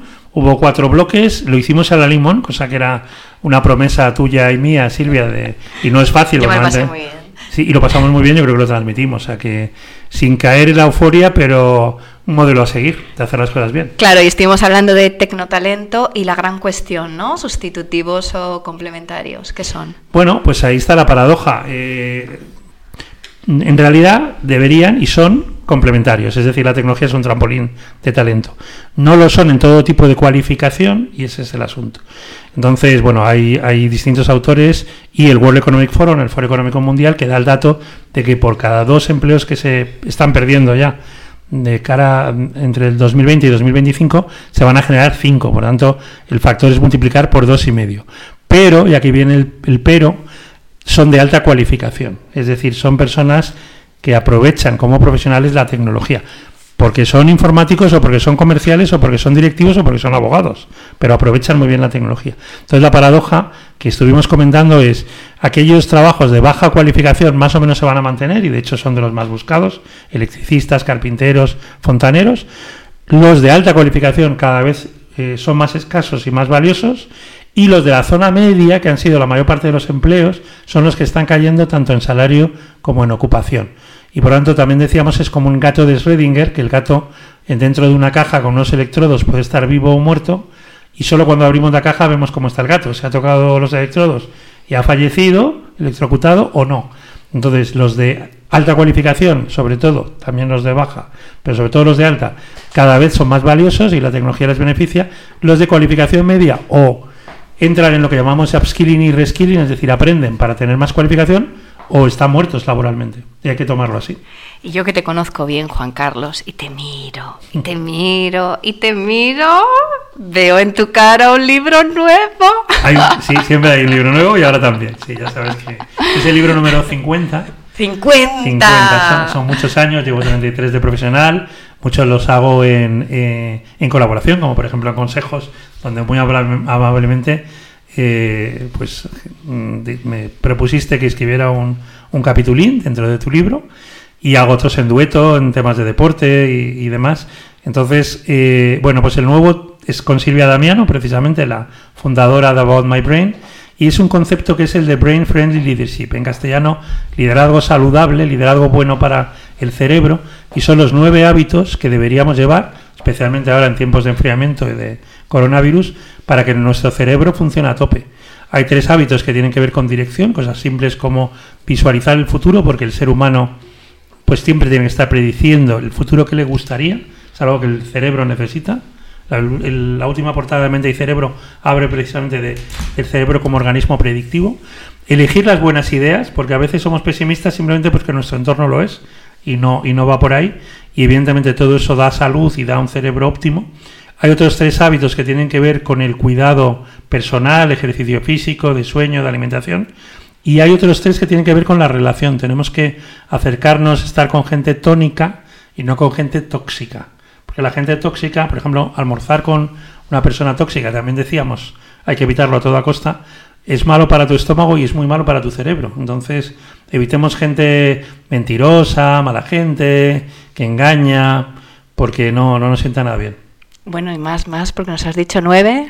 Y Bueno, yo no llevo sé, no el ve- ver el futuro, elegir las buenas ideas, elegir la tres, gente. tres. y venga, Sí, alguno creo- más, alguno creo que más, me he venga. dejado en lo de las, en lo de las ideas. Un poquito de spoiler. Sí, el optimismo inteligente. El Sí. optimismo inteligente no es ingenuidad, es el cómo, cómo interpretas la realidad. Por ejemplo, como, como muy bien decías, esta es una grandísima oportunidad tener en casa, por lo menos en la Comunidad de Madrid, a los niños 15 días, una vez que ha resuelto el problema, para que aprovechen mejor las tecnologías para el aprendizaje. Gamificación, eh, pues YouTube, los famosos Coursera, que tú fuiste la que, la que me, me dijiste tienes que hacer cursos de Coursera, yo hago 5 o 6 al semestre, son gratis, bueno, pagas el certificado para comprobar que lo has hecho y para tener exámenes, y entonces tenemos que aprovechar la tecnología y ojalá esta sea una gran lección para ser más humanistas con la tecnología adecuada. Y hablabas del coronavirus, hablabas del, tecno- del tecnotalento, de la necesidad del cambio. ¿Qué tienen que ver el coronavirus, tecnotalento? ¿Qué lecciones sacamos para, para el futuro? ¿no? Porque yo soy una persona súper optimista. Yo estoy convencida de que dentro de un mes o un poquito más, a lo mejor un poquito menos, ojalá, miraremos hacia atrás y diremos, jo, lo que hemos aprendido, ¿no? Hmm.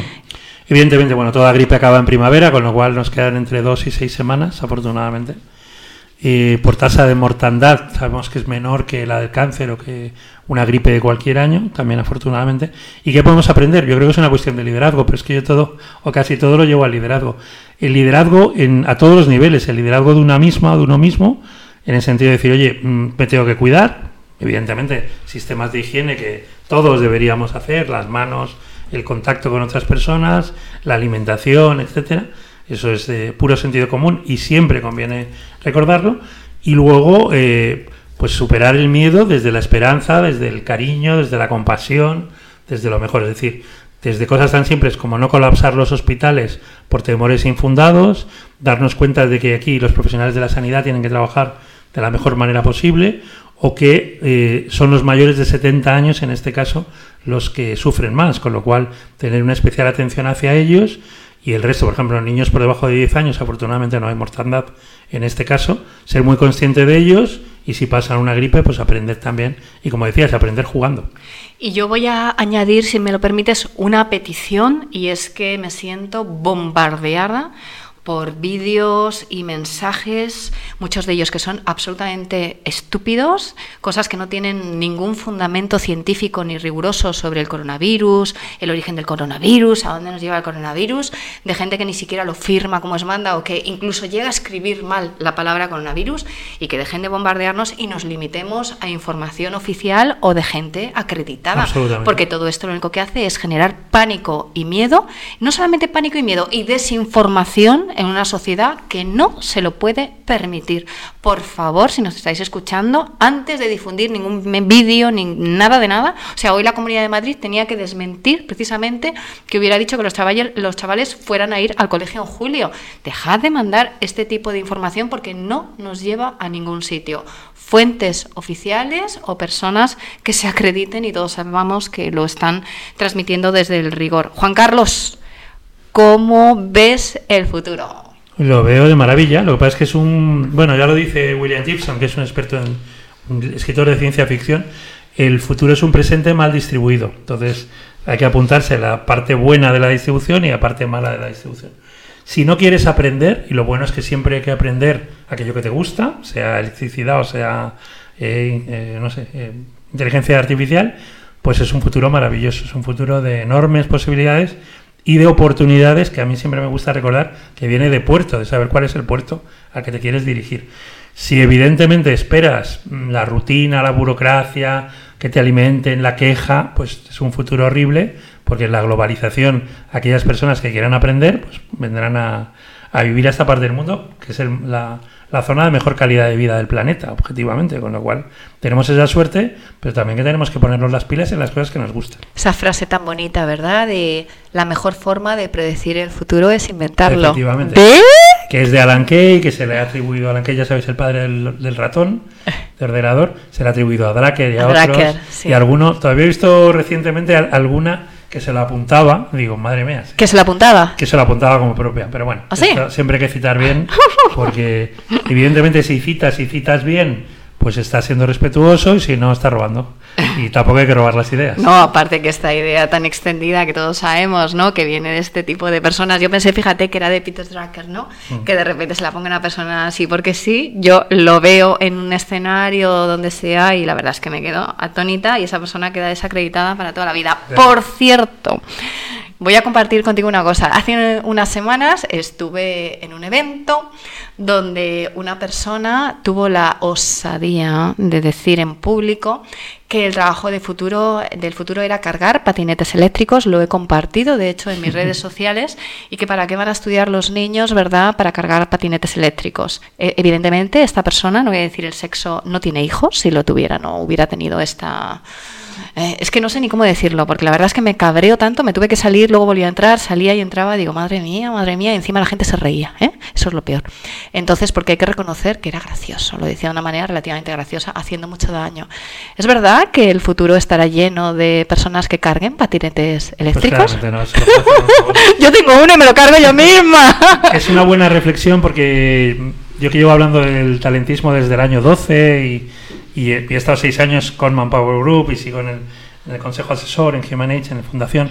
eh, hablando de talentismo, hay que, hay que ser humilde y comprobar que el talentismo también está con la sociedad del espectáculo. Y el otro día decíamos tú y yo que tienes que visibilizar el talento, es decir, no vale decir yo tengo mucho talento, nadie lo conoce, entonces no tienes talento.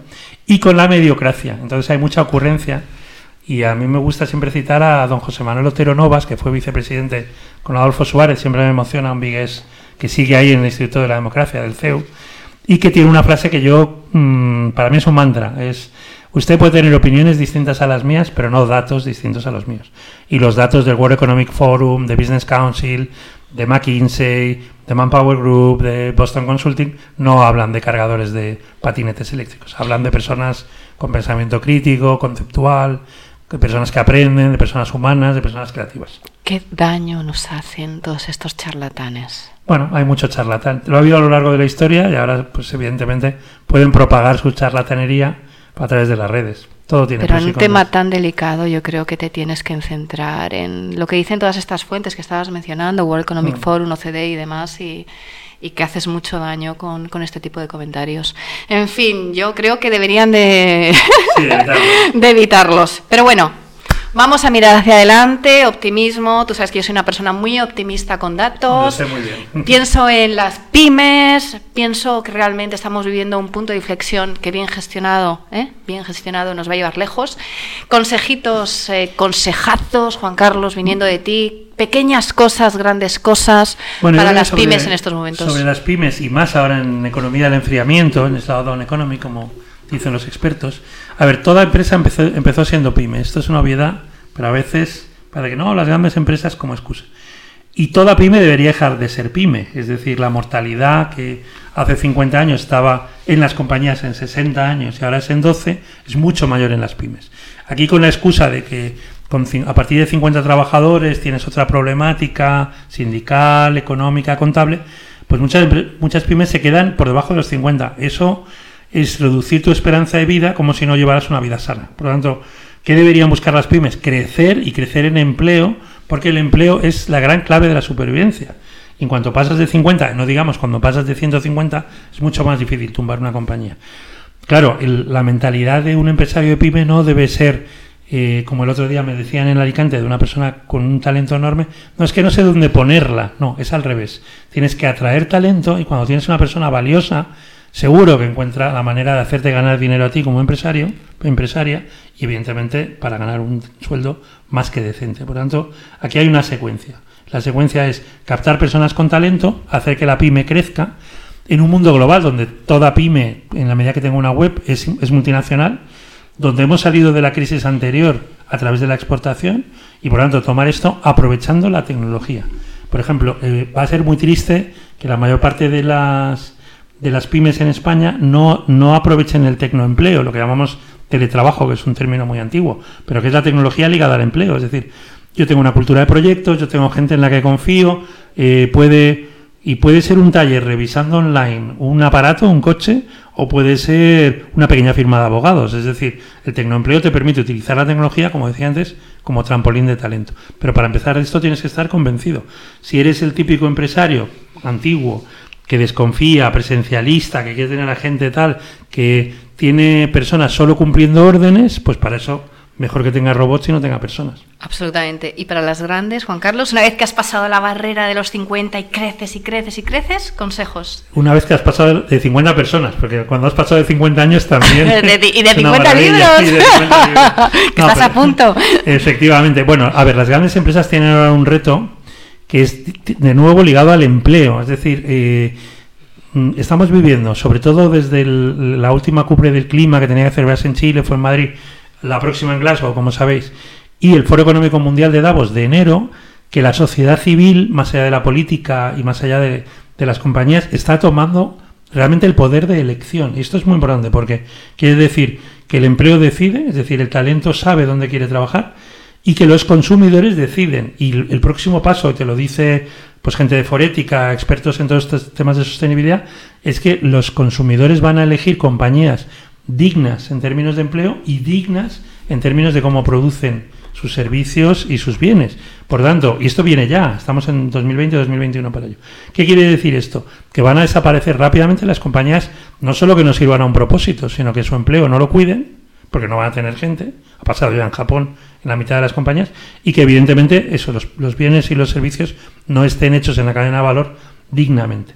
Y esto es muy importante. Entonces, eh, como sabéis, ha habido una Business Roundtable que se ha hablado de propósito el verano pasado. Gente como Simon Sinek está muy escéptico al respecto. Dice que bueno que todavía el nuevo Jack Welch o el nuevo Steve Jobs está por salir. Algunas compañías en las que tú eres embajadora de la marca podrían ser candidatas a ese nuevo Steve Jobs más de sostenibilidad. Y las grandes empresas o de verdad parten de las convicciones o pueden caer muy rápidamente ¿Y para los autónomos?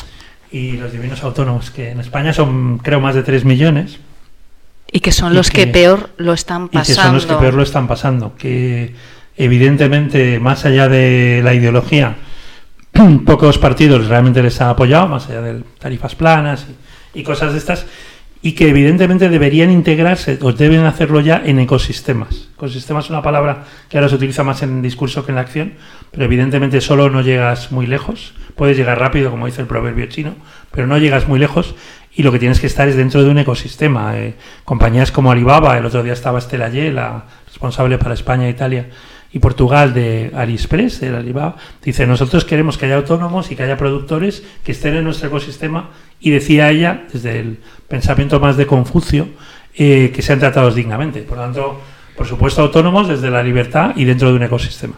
Y para terminar, Juan Carlos, nuestro favorito, y consejos para los políticos. Ay, madre mía. Entonces siempre pones cara de, de pícara. En este Porque yo sé que tú te mueves muy bien ahí. Bueno, yo he tenido el honor Entonces, de- ¿Qué les cuentas? de ¿Qué ser les coach cuentas? de varios presidentes de comunidades autónomas de distintos partidos, más allá de, de la ideología o del partido, y creo que hay verdaderos servidores públicos. Que hay personas que realmente la política está muy, muy denigrada. Y ahora mismo, eh, primero, volvemos a la tecnología. Hay que utilizarla bien, hay que utilizarla muy bien porque es un auténtico trampolín de talento. Debería haber más búsqueda de consenso en general. Yo creo que los grandes líderes son inspiradores y son integradores. Por lo tanto, vivimos una. También hay una bifurcación, una polarización que no es buena para nadie. Y que los hay, que todo el mundo habla ahora de los políticos y los mete en un saco donde no hay que No, no, meter hay que a todos. discriminar, efectivamente, Hay saber gente que realmente está ahí con una vocación de servicio muy buena, pero bueno. Y, y ligado a la política, y voy a decir otra obviedad, pero nuestro común amigo y admirado José Antonio Marina, que entrevistaste en La Cuarta Revolución, el, el programa de televisión que todo el mundo debería ver, todo el mundo, los siete episodios, está la carta en RTV. El séptimo episodio en concreto. El séptimo con, con Marina, y, y Marina siempre dice, el- la ética es el modo más inteligente de vivir. Entonces, cuidado, porque yo creo que a veces son menos los políticos que los que están alrededor de ellos, llámense asesores, gabinetes, etcétera, que quieren el regate en corto, como se dice en el deporte, y la integridad, si no, si no existe, pasa factura. Entonces yo creo que, que la política es un noble arte que al final la ciudadanía discrimina quienes han sido engañosos de quienes realmente dicen la, la verdad y no hay que decirla toda, pero lo que dices tiene que ser de verdad y entonces hay que reivindicar, creo que desde la práctica, desde lo más práctico, la integridad y la ética en la política. Pues es una manera muy bonita de terminar el programa, ¿verdad, Conchi? Pues muy bonita, sí. Acabar hablando de la necesidad de ética y personas muy íntegras en estos momentos tan complicados para muchos. Pues así nos vamos a despedir hoy y dándote las gracias, Juan Carlos, por haber venido. Gracias a ti, Silvia. Esto de repetir es una maravilla. Me siento como en Saturday Night Live cuando dan, o en el hormiguero, que repiten algunos. y deseando volver la semana que viene. Así que gracias a todos y hasta pronto. Miedo 4.0. Miedo 4.0. Miedo 4.0. Miedo 4.0. Miedo 4.0.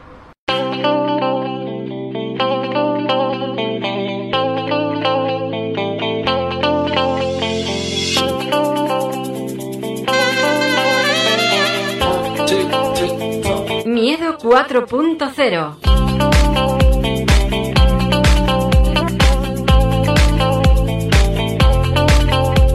El tsunami no existe, no existe. Miedo, miedo 4.0. No, no, no lo temas. Es tu gran oportunidad. Miedo 4.0. Miedo 4.0. Más que una radio.com. Estos son tus canales de comunicación.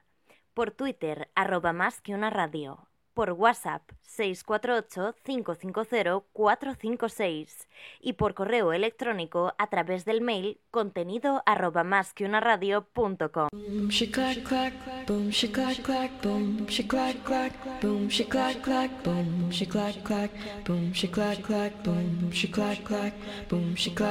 What is this all about? Settle down, please don't yell or shout. Boom, she clack clack, boom, she clack clack, boom, she clack. The landlord he lives downstairs will get evicted. Please don't be too loud. Boom, she clack clack, boom, she clack clack.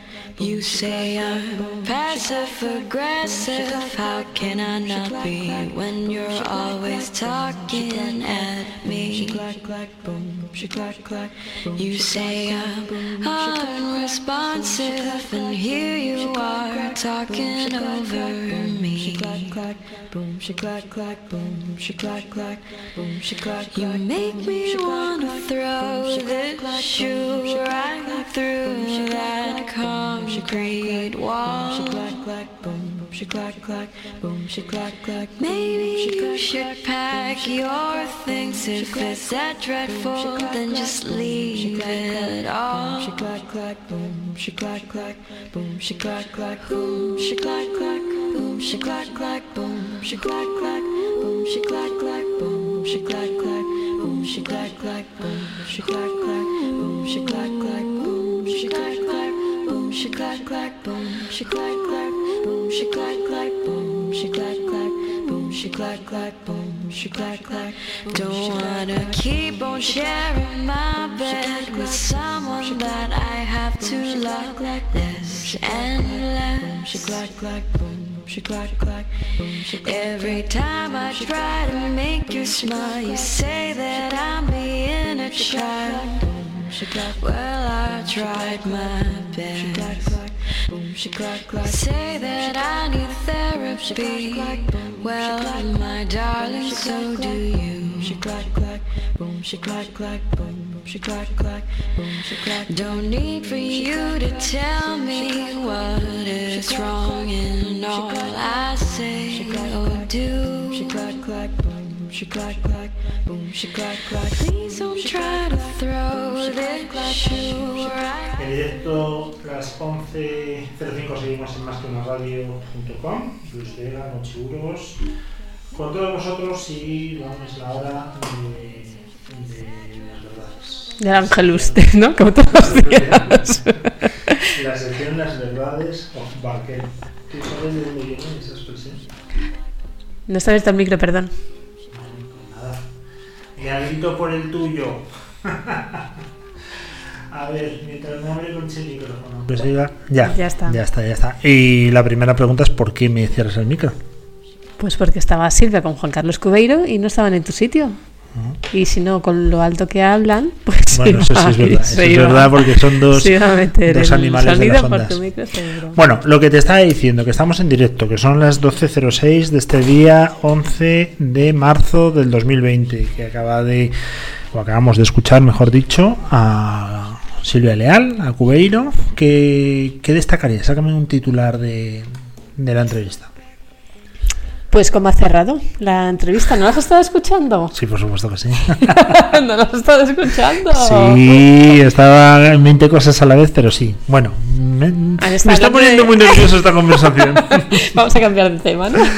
que bueno una cosa que nos está preguntando gente y oye con todo este tema del coronavirus y tal vais a seguir pues obviamente nosotros somos una radio en streaming que puede retransmitir en directo en cualquier parte del mundo. Es decir que si mañana dicen no se puede salir de los hogares cual sea la razón nosotros vamos a seguir emitiendo exactamente igual Desde casa. desde casa emitiremos. Igual. No es lo mismo, no nos gusta tanto como estar aquí en nuestro estudio con nuestra sede de televisión, nuestros dos estudios y que se está aquí muy a gustito, mejor que en brazos, pero lo vamos a seguir haciendo exactamente igual todos los días.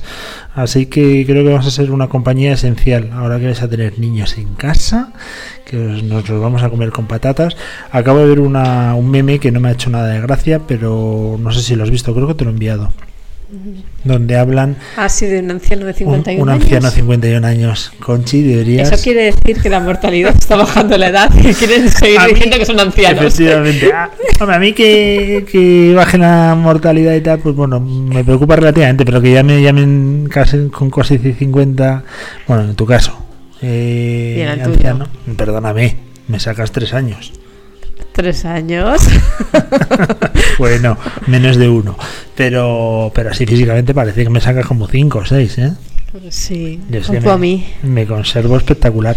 Oye, no quería dejar pasar, ya vamos a cerrar, después de haber tenido este programa eh, que nos ha quedado realmente pues muy apañado. Hemos tenido a Marta Martín Gil hablando del tendón de Aquiles. Marta Gil de Pablo.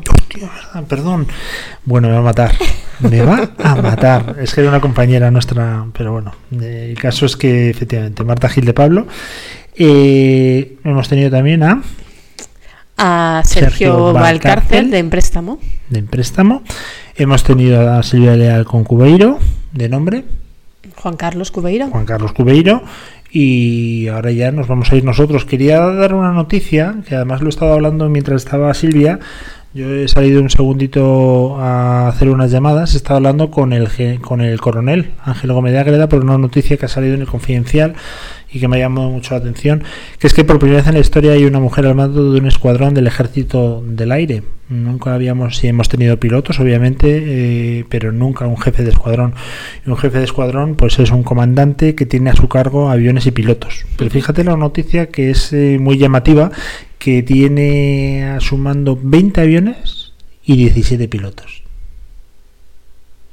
Eso O sea, ¿qué te que a hay pensar? tres aviones que no vuelan nunca, entiendo. Hay tres aviones que o, los que lleva Bob sin- Esponja o que vuelan sin piloto. o que vuelan sin piloto. Pero, Hay un piloto que está a dos mandos, de dos aviones a la vez. pero por eso he eso. llamado al coronel. Digo, coronel, esta noticia dice, sí, sí, estamos eh, un poquito escasos de personal. Entonces he aprovechado y digo, bueno, a mí me echasteis con 17 años de la Academia General del Aire. Me imagino que ahora me podré reenganchar. Y me ha dicho, pues no lo descartes. Que necesitamos gente. Pues sí que Así están mal. Si te van a reenganchar a ti, sí que están, vamos. Digo, hombre, tengo 25, todavía estoy en, en edad de merecer y a mí no me importaría. Pues fíjate, esta mujer, Natalia San Juan, eh, lo primero que, que está ahí por méritos propios, obviamente, Hombre. compagina su cargo militar como madre de dos niños, ¿eh? de tres años y cinco meses. Ojo. Madre mía. Ojo al dato.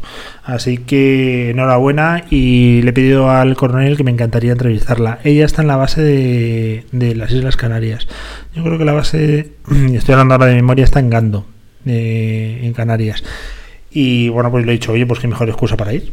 Y ahora tenemos la excusa perfecta. Y me dice, me parece que con el eh, No confinamiento que vamos a tener, lo vamos a tener mal.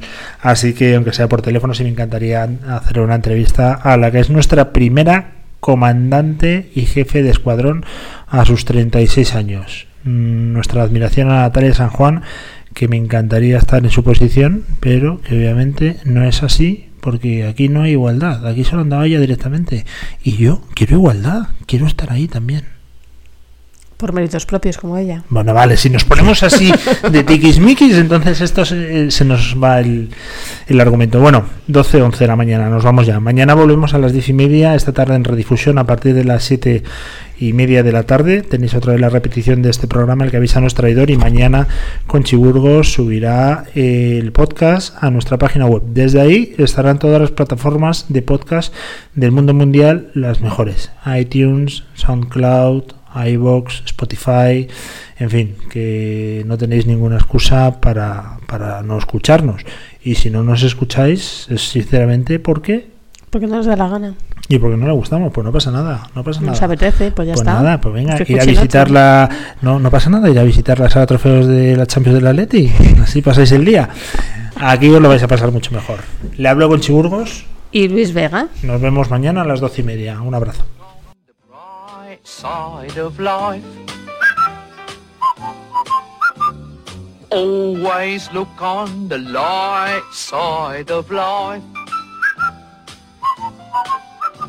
If life seems jolly rotten, there's something you've forgotten, and that's to laugh and smile and dance and sing. When you're feeling in the dumps, don't be silly chumps. Just purse your lips and whistle, that's the thing.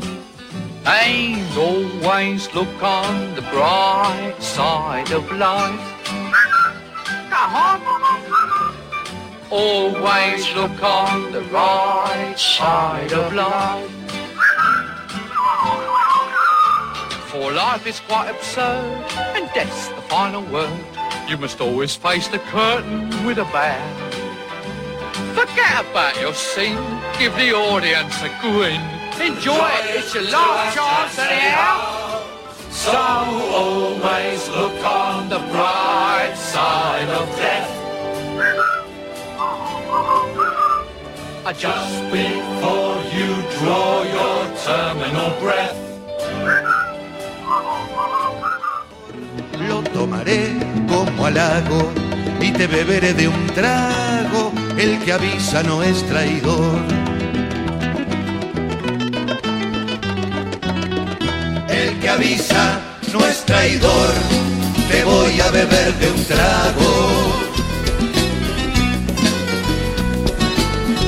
El que avisa no es traidor. Te voy a beber de un trago. De un trago voy a beberte. A ver si de ti me embriago. El que avisa no es traidor. Te voy a beber de un trago. Ni bebiéndome tu río, la sed que te tengo apago. El que avisa no es traidor. El que avisa no es traidor. En directo cada día en másqueunaradio.com. Estos son tus canales de comunicación.